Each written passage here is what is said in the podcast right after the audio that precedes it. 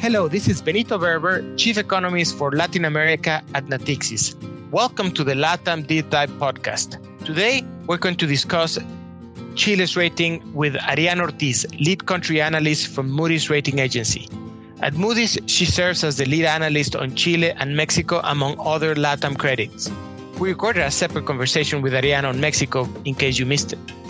Prior to Moody's, Ariane was a research analyst at the Initiative for Policy Dialogue at Columbia University and was a corporate credit analyst at Citigroup Banamex.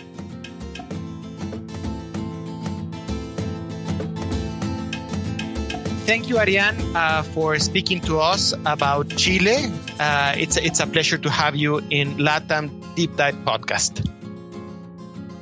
Hi, Benito. It's a pleasure for me to be here.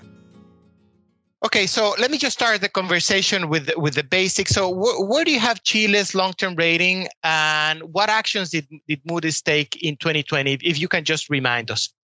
Yes, we currently have an A1 rating for Chile, and we assigned uh, we changed from stable to negative outlook last August in 2020. Perfect, perfect. So obviously, you know, the referendum uh, uh, of of the constitution happened. Now we're we are uh, awaiting the election of the of the uh, sort of a, a, constitutional entity that will actually be uh, charged with drafting the new constitution.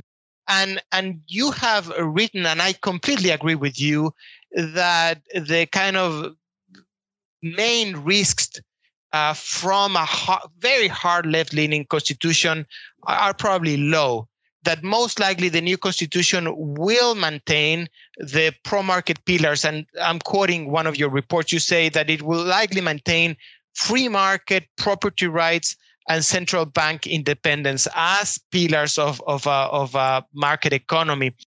But there is a scenario that I've heard, which is what happens if if if the new constitution because of a lack of agreement uh, among the among the uh, um, sort of uh, different uh, views uh, i was going to say you know uh, sort of political postures but you know it, i think it's it's it's it's more important to talk about views about how Chileans see the the new constitution what happens if if they don't reach a consensus on these mm, things or on some of these things uh, and you end up having a, very kind of thin uh, constitution and some of these pro market pillars end up being in kind of in in in secondary laws that could potentially be changed what would the view of, of, of moody's be in that case Yes, I think this is a very important question. And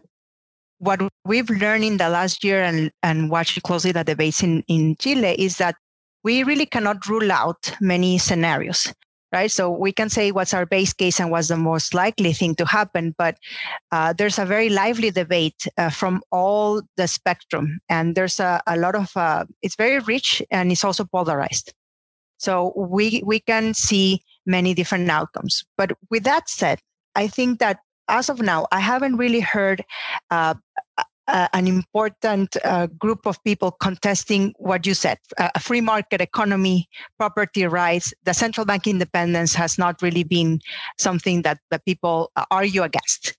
So when we think of what are really the risks uh, of the new constitution from a credit perspective, I don't think it's about changing the economic model uh, of a, a market-based economy that Chile has the risk come more from the kind of government and how uh, uh, how much of the welfare state should they build because Chile has always been uh, the most uh, Chicago, uh, uh, you know, market-based country. Right, right, right. Exactly. In the Americas, even compared to the U.S., I would say, and everything has been a market-based solution. And I think that that's really where the question relies, and that's the question that Chile has to answer for themselves.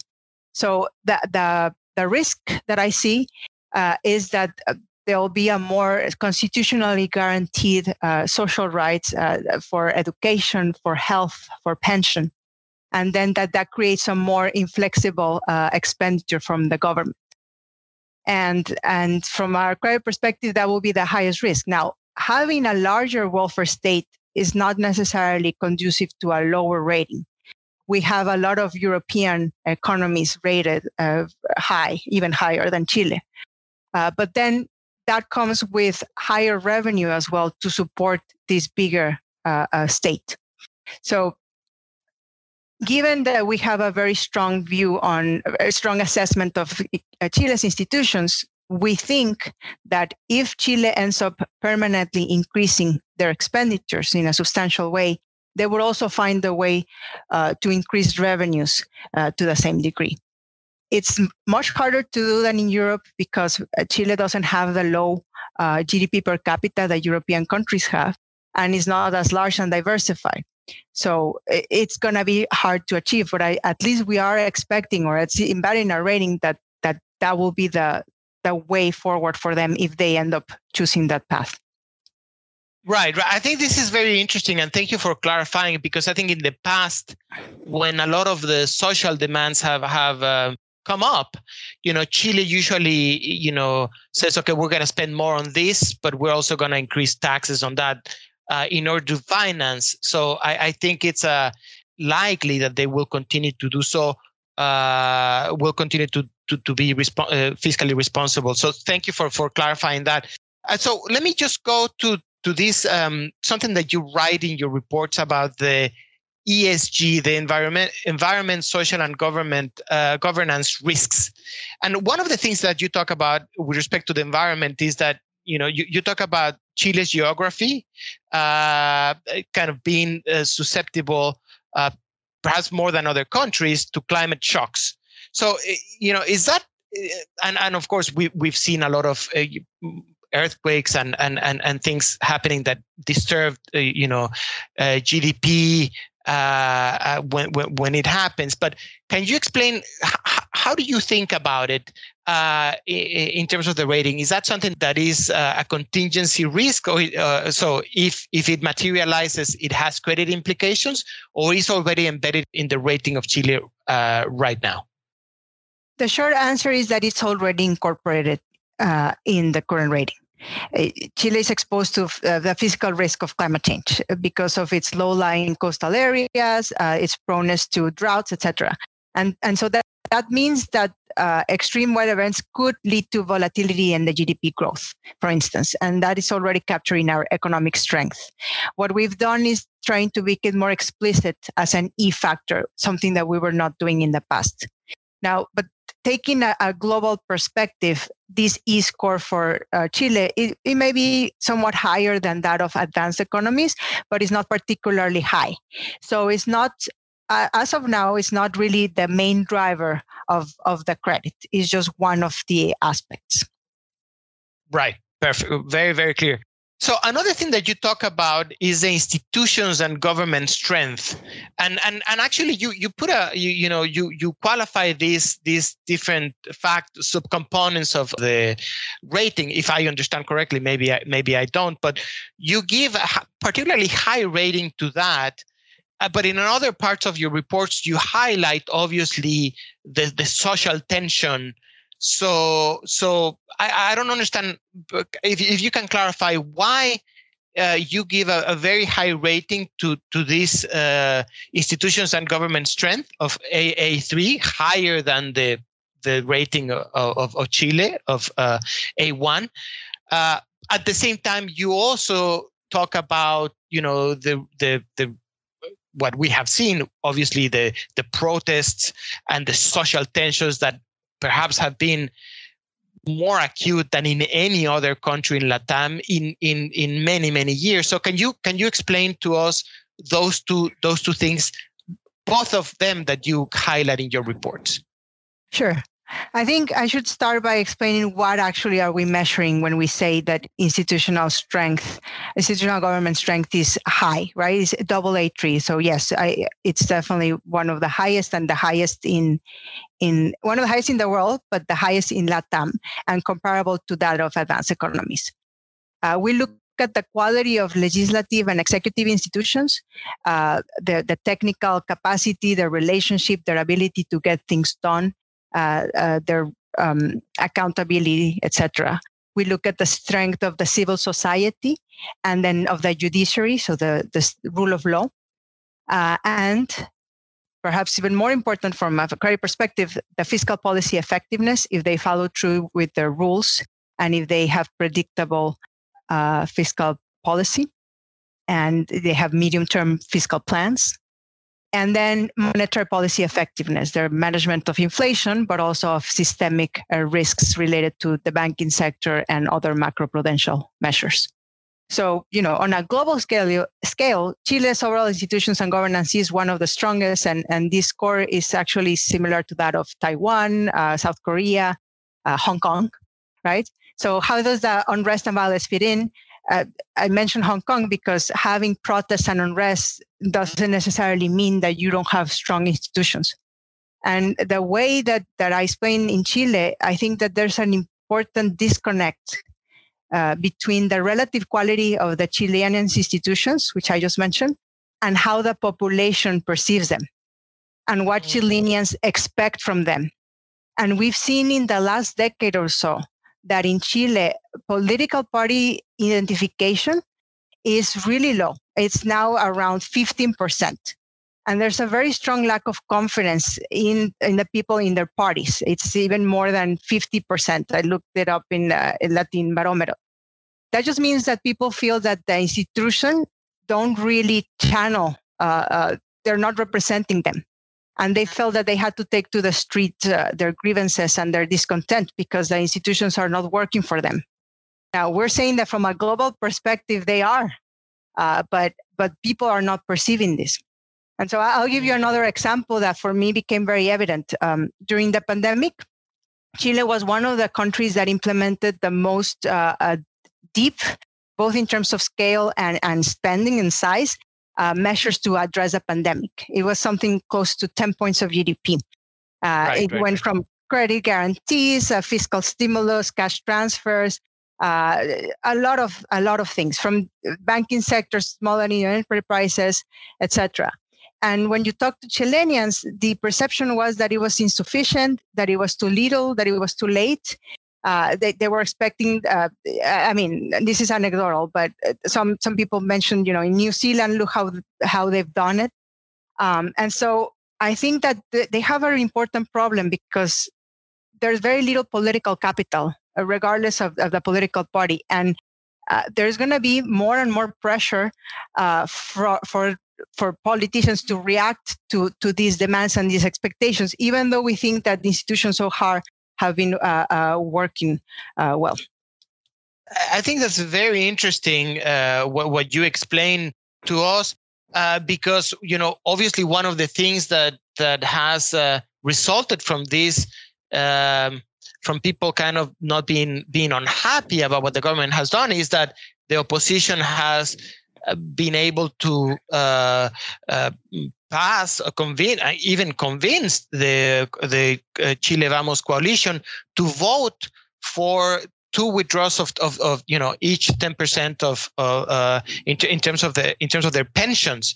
Uh, and, and and and and you know obviously the the position in the last one in the second one the government kind of at some point you know joined the the the the the, the opposition and basically kind of took the reins of that policy. But in terms of specifically in terms of the credit, uh, was there was there any impact, or how, how are you how are you guys thinking about the the the, you know the the two withdrawals of 10% do they weaken the rate could they potentially weaken the the, the rating of chile or how, are you guys thinking about the the impact of of of, of these two uh, withdrawals yeah, I'm glad you brought that up because that was quite relevant for us and, and it informed our decision to to place the negative outlook in August.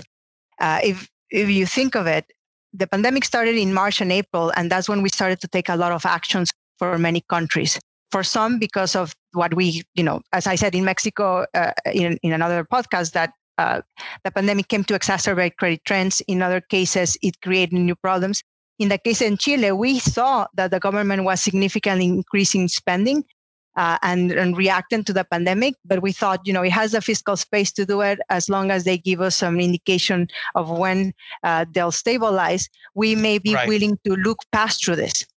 But then the summer came and came the measures to to allow uh, uh, uh, people to withdraw from the pensions. And this was an important, more than the fiscal cost, because there's some fiscal cost, but it's not that high, is really the deviation from their track record of institutional practice. They've always been uh, very, uh, you know, rules based, uh, using uh, making decisions based on on technical independent analysis, and uh, withdrawal to uh, allowing the withdrawal from from pensions was clearly a, a, driven from political pressure and done without following the normal channels, institutional channels. So we don't want to read that much into it, saying that you know now Chile is completely different, but it's a, a negative, a, a red flag from us, from the way that institutions have worked. And in the in the rating decision, we said, you know, from a political economy perspective, it may be harder for Chile going forward to prioritize fiscal restraint and fiscal metrics and debt levels uh, compared to what they've done in the past, given social risk and, and political risks. So that's one key consideration. The other, of course, is that one withdrawal may not be that important, and in fact, it was kind of like a, a, a shot of, of, of boost, a boost to growth in 2020 and probably 2021.